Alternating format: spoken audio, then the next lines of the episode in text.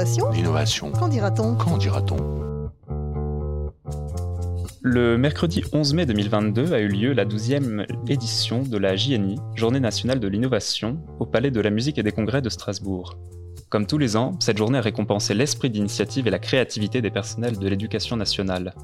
Cadécole est allé tendre son micro aux différents porteurs et porteuses de projets sélectionnés par la JNI sur le thème de la formation des citoyens de demain.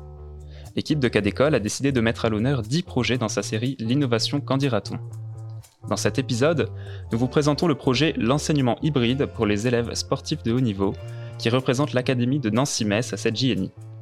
Ce projet fédère six lycées du réseau d'excellence sportive de l'Académie Nancy-Metz dans la mise en place de modalités d'enseignement hybride afin de garantir aux élèves sportifs de haut niveau plus de temps pour leur entraînement ou leur récupération et ainsi garantir leur réussite à la fois scolaire et sportive. Je reçois pour nous en parler monsieur Marc Bertolon. Bonjour Marc Bertolon. Bonjour. Marc Bertolon, vous êtes inspecteur d'académie d'EPS. J'ai également le plaisir de recevoir monsieur Thierry Le Serre. Bonjour Thierry Le Serre. Bonjour.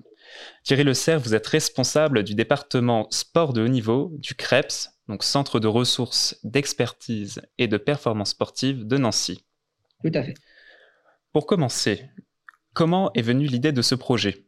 Répond-elle à une sollicitation directe des élèves? Peut-être pour commencer, Thierry Le Serre. Alors, ça répond pas directement à une sollicitation des élèves, mais plutôt à une sollicitation des responsables de ces sportifs.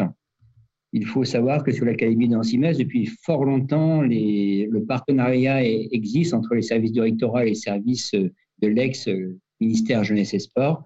Et donc, euh, jusqu'à présent, nous avions des dispositifs d'accompagnement qui étaient un petit peu, entre guillemets, du bricolage.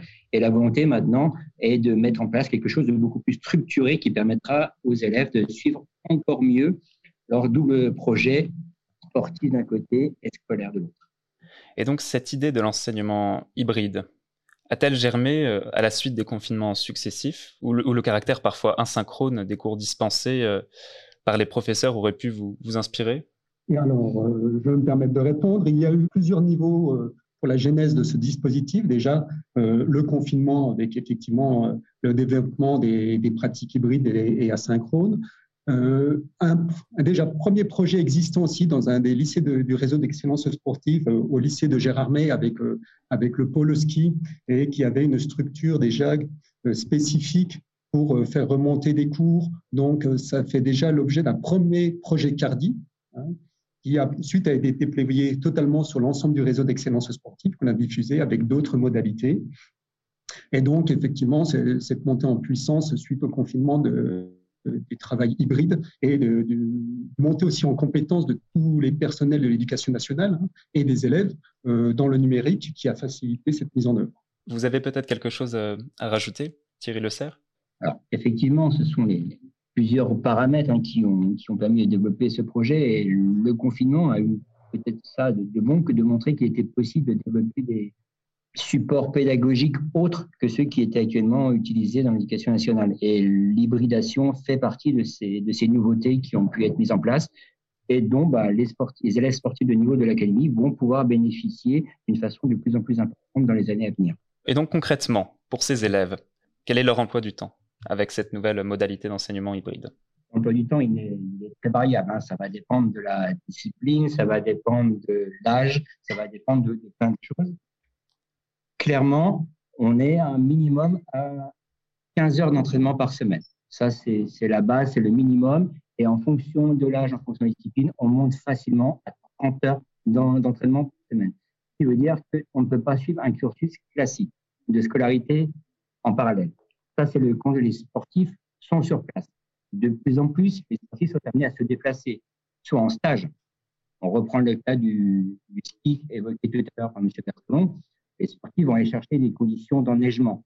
Donc, on va aller sur des glaciers en été, on va aller à l'étranger ou sur des, des, montagnes un peu plus hautes à d'autres moments. Donc, c'est-à-dire des absences extrêmement importantes. On peut partir deux, trois, quatre semaines de suite. Donc, clairement, il faut qu'on arrive là aussi avoir des conditions d'enseignement qui existent. Et puis, il y a aussi les compétitions, de plus en plus, avec notamment ce que l'on appelle le ranking, c'est-à-dire pour accéder à un certain niveau de compétition, il faut avoir un nombre de points ce nombre de points est attribué en fonction du nombre de compétitions qu'on a pu faire.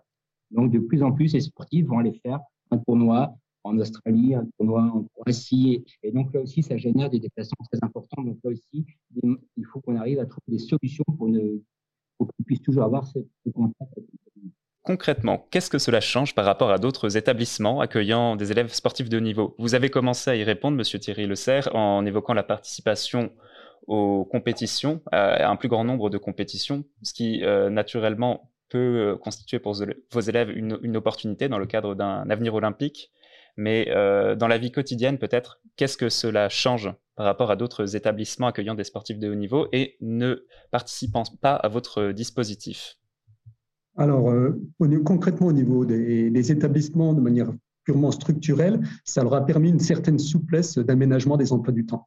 Hein, ça permet d'intégrer les, élèves euh, déjà athlètes de haut niveau avec tous les élèves, parce que c'est important qu'ils vivent une socialisation en acte avec les élèves et, et qui ne soient pas simplement euh, euh, dans, leur groupe, dans leur groupe d'athlètes de haut niveau. Et euh, cette possibilité d'hybridation a permis des aménagements d'emploi du temps en plaçant de manière spécifique certains cours qui, étaient, qui étaient disponibles sur, le, sur l'espace numérique. À savoir que passer de manière spécifique en début ou en fin de demi-journée permet de libérer sur des entraînements potentiels ou permet d'anticiper également des déplacements futurs. Ça ne veut pas dire que les élèves sont libérés systématiquement à ces heures-là, parce qu'il est important que quand on parle d'hybridation, qu'il y ait du présentiel et du distanciel. Ce n'est pas que du distanciel. Hein. Sinon, euh, d'autres dispositifs euh, le faisaient déjà. Mais c'est important aussi que le contact avec l'école soit maintenu tout au long de la scolarité de l'élève. Mais euh, cette souplesse apportée par l'hybridation a permis de dégager plus facilement des, plages horaires ou d'aménager les emplois du temps dans les établissements c'est encore à travailler, hein. tout, n'est pas parfait puisqu'on est en phase d'expérimentation, mais euh, c'est ce qu'on cherche à faire pour pouvoir répondre euh, à la problématique euh, notamment des entraînements bi-quotidiens des élèves, qui sont souvent tôt le matin et en fin d'après-midi, et également, ce qui est important aussi à le signaler, aux, phases de récupération. Parce que qui dit entraînement bi-quotidien dit récupération, et en phase de récupération, potentiellement, je ne suis pas tête de niveau, mais la capacité de travail euh, et de, réflexion n'est pas aussi euh, maximale qu'elle pourrait l'être si on n'a pas eu d'entraînement. Pour compléter ce que vient de dire M. Bertrand, ce dispositif d'enseignement hybride vient aussi en complément de tout ce qui existait jusqu'à présent. C'est-à-dire que beaucoup d'aménagements sont déjà mis en place. On délocalise des cours, c'est-à-dire que plutôt de faire cours sur un temps normal, on le fera en soirée. On, avait aussi des notions de tutorat, des notions de soutien scolaire. Donc, tout ça continue à exister. Et ce dispositif hybride ramène la souplesse supplémentaire à l'emploi du temps des, sportifs, justement pour avoir ces phases de récupération, ces phases de déplacement ou ces phases d'entraînement possibles. Hmm. Et concernant euh, la partie euh, à distance de cet enseignement hybride, les élèves ont-ils réussi à s'autonomiser et à passer le cap de l'enseignement à distance? Donc déjà, euh, il faut dire que par rapport à votre question sur l'autonomie, euh, nous avons un public facile puisque les élèves, les élèves athlètes de haut niveau, depuis longtemps, ont développé euh, une grande compétence en autonomie dans la gestion de leur travail. Après, sur le confinement a fait monter en compétence déjà au niveau numérique tous, les, tous les acteurs du système éducatif, les élèves en particulier, et les élèves athlètes de haut niveau aussi, hein, qui avaient déjà l'habitude partiellement de manière moins prononcée de l'utiliser, mais qu'il l'avait déjà partiellement. Et donc, euh, euh, cet investissement dans, cette expérimentation hybride et cette autonomie par rapport aux, ressources numériques euh, n'a pas posé spécifiquement de problème. par contre, il, est vrai aussi que ces élèves ont été accompagnés. Ils n'ont pas laissé seuls face aux, données numériques. Et on remercie tous les acteurs à ce niveau-là, hein, que ce soit les enseignants qui sont investis dans la, constitution des données, euh, mais également les entraîneurs et les personnels euh, jeunesse et sport qui accompagnent les élèves au quotidien sur les stages d'entraînement et qui veillent aussi euh, à, répondre à certaines sollicitations à ce niveau. Donc oui, pas de cas de décrochage à signaler. Alors, pas de cas de décrochage à signaler de notre côté. Donc, bon, on est en expérimentation, l'évaluation euh, n'est pas encore faite. Hein. et l'évaluation se fera, nous, sur, euh, sur deux, axes, les résultats scolaires et les résultats sportifs. Même si dans les résultats sportifs, euh, malheureusement, il y a d'autres éléments qui peuvent intervenir, ne serait-ce qu'une blessure, donc qui, peut handicaper l'élève dans, ses résultats. Et là, enseignement hybride ou pas, n'a pas de n'est pas un biais qui, occasionnerait une, blessure, mais jusqu'à présent, nos, nos, sportifs de haut niveau dans l'Académie de Nancy avaient d'excellents résultats au niveau des examens, à savoir 100% de réussite. Donc, euh, on espère surtout que cet enseignement d'hybride permettra de consolider ces résultats, permettra de consolider aussi euh, le continuum de formation et dans la logique Bac plus 3, Bac moins 3, euh, l'accès à l'université avec laquelle on travaille en bonne entente pour le, continuum de formation de ces élèves, mais permettre aussi plus de facilité pour ces élèves de réussir leur, leur projet sportif. Euh, une question pour euh, Thierry Le Serre, en tant que directeur du pôle sportif de haut niveau du Krebs de Nancy. Votre projet est conséquent et fait dialoguer une multitude d'acteurs, à la fois les six lycées du réseau d'excellence sportive, mais également d'autres acteurs académiques, les CARDI notamment. Avez-vous rencontré des difficultés à coordonner euh, les différents établissements participant à l'expérimentation et si oui, sur quel point? Alors, clairement, il n'y a pas eu de problème de coordination, surtout pas de ma part, parce que ce n'est pas moi le coordonnateur, bien entendu, ce sont les services du rectorat qui d'abord coordonnent ce dispositif. Et la base du travail a été de rencontrer l'ensemble des chefs d'établissement. Donc, à partir du moment où on travaille depuis le début tous ensemble, les problèmes de coordination deviennent de moins en moins importants. Donc, clairement, je pense de M. Berthelon sera d'accord avec moi, il n'y a pas eu de réel problème de coordination. Alors, tout n'est pas parfait, on, met des choses en place, bien entendu, au fur et à mesure. Il y a des petits blocages qui, se lèvent au fur et à mesure, mais clairement, aucun, souci de coordination, bien au contraire. Tout simplement parce que, d'une part, culturellement, on travaille tous ensemble depuis un certain temps et on a travaillé ensemble depuis le début sur ce projet. Très bien. Mais projet qui est du coup euh, expérimentation qui est amené à s'étendre dans les années à venir? Alors l'expérimentation est amenée à, s'étendre dans la mesure où pour l'instant, hein, comme le disait mon, collègue, euh, au niveau de la, mise en relation, de la coordination, euh, tout le monde a travaillé ensemble et on a eu euh, une vingtaine d'enseignants qui se sont portés volontaires pour créer des ressources numériques à mettre sur l'espace numérique. Donc l'expérimentation va, va s'amener à s'étendre déjà dans un premier temps au niveau des disciplines qui vont être disponibles sur, euh, sur cet espace numérique parce que tous les enseignements, toutes les disciplines ne sont pas forcément traitées. Hein. C'était sur la base du volontariat et je remercie encore une fois les enseignants qui se sont portés volontaires. Et après, potentiellement, ça va pouvoir s'étendre aussi à, d'autres établissements ou, on le pensait également, à d'autres sportifs qu'on appelle isolés. À savoir que de, mémoire, hein, sur l'Académie de Nancy-Metz, nous avons 400 athlètes sportifs de haut niveau qui sont identifiés, dont 300 euh, sont scolarisés dans les neuf, établissements du réseau d'excellence sportive. Mais on a également une centaine d'athlètes de haut niveau qui sont isolés, c'est-à-dire qui ponctuellement qui, sont scolarisés dans leur établissement le, plus proche, le proche d'un lieu d'entraînement.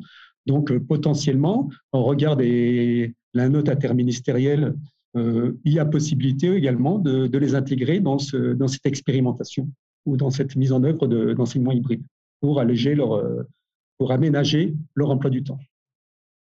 Et si je peux me permettre de compléter, on peut même aller encore beaucoup plus loin parce qu'il y a certes les élèves sportifs de haut niveau, mais tous les élèves à besoins particuliers. On peut penser aux artistes de haut niveau, aux musiciens de haut niveau, aux sportifs éventuellement en situation de handicap ou, ou hospitalisés. Donc, on peut très bien imaginer qu'à terme, ces contenus, cette euh, solution de projet hybride puisse bénéficier à d'autres élèves. Sur l'Académie de Nancy-Metz, et comme une académie, on va dire, un petit peu particulière, parce qu'il y a trois académies réunies au, niveau de la région académique Grand Est, on pourrait aussi imaginer que ce dispositif puisse se développer sur l'académie de Reims d'un côté, sur l'académie de Strasbourg de l'autre côté, et là aussi en travaillant toujours tous ensemble. Pour compléter rapidement sur ce que disait mon collègue, il est vrai que cette expérimentation, euh, modestement, euh, laisse la porte ouverte pour euh, un déploiement sur tous les élèves qu'on appelle empêchés. Hein, qui ne peuvent pas avoir une scolarité classique en établissement. Dernière question pour conclure euh, rapidement. Observez-vous des résultats d'ores et déjà en, termes de réussite scolaire et sportive? Vous y reveniez tout à l'heure, mais quel retour des élèves? Alors, c'est un peu trop tôt, hein, clairement, pour, pour avoir des, des, retours. On est en cours d'expérimentation, donc ça se met en place. On était déjà à 100% de réussite au bac, donc ça va être très compliqué d'aller au-delà, bien entendu. On a déjà aussi, euh, on va dire presque 100% de, succès sur les demandes Parcoursup pour les élèves parce que les dossiers sont plutôt bien, sont plutôt bons. Ils sont aussi accompagnés dans la rédaction de la motivation, là aussi par le biais d'une coopération extrêmement importante avec les services du rectorat. Donc, ça me paraît délicat de pouvoir, enfin, compliqué de dire que ça sera mieux. Déjà, stabiliser serait la meilleure des choses.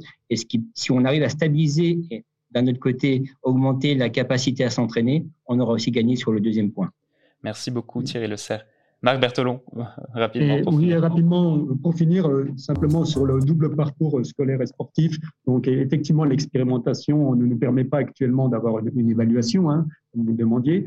Euh, par contre, ce qui est important aussi, c'est de considérer le, bien-être d'élèves aussi pour mener ce parcours. C'est une donnée très importante. Il faut que l'élève puisse vivre mieux sa scolarité et son parcours sportif conjointement. Et là, et là on aura réussi. Et donc, on, on pense franchement que ce système d'hybridation peut y contribuer. Eh bien, je vous remercie Marc Bertolon pour ce mot de la fin.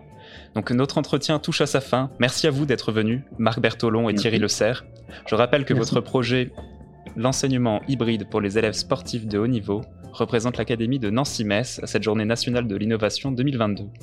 Vous pouvez retrouver les informations du projet dans les ressources de cet épisode et sur le site de Cadécole ou sur le site internet de la JNI. Nous vous invitons également à écouter les autres porteurs et porteuses de projets avec qui nous avons eu la chance de nous entretenir. À l'animation et à la production, Nicolas Goni et Inès Tchekemian Lanaspa, et à la réalisation, Sébastien Boudin. À bientôt sur Cadécole.